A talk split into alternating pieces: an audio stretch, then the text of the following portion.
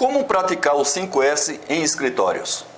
Os escritórios das empresas geralmente possuem um bom potencial de ganho com o 5S. É comum enfatizar-se a aplicação do 5S nas denominadas instalações produtivas, nas oficinas de manutenção e nos almoxarifados. Isto acontece porque os efeitos radicais promovidos pelo 5S desses ambientes é bastante interessante. Porém, a aplicação do 5S nos escritórios também provoca ganhos significativos, tais como otimização de espaços provocada pela mudança de layout, principalmente retirada de divisórias e arrumação das mesas, e o descarte do desnecessário.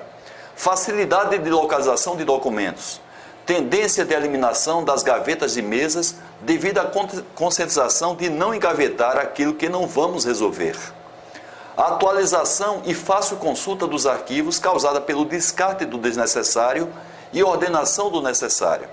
Redução de arquivos armazenados nos computadores, ou seja, na rede. Uma motivação visual com colocação de quadros, plantas ornamentais, decoração, aquário, etc.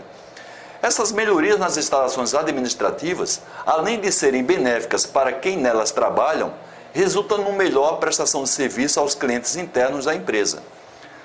Por quê? Porque você transforma cada escritório numa, real, numa fábrica de informações.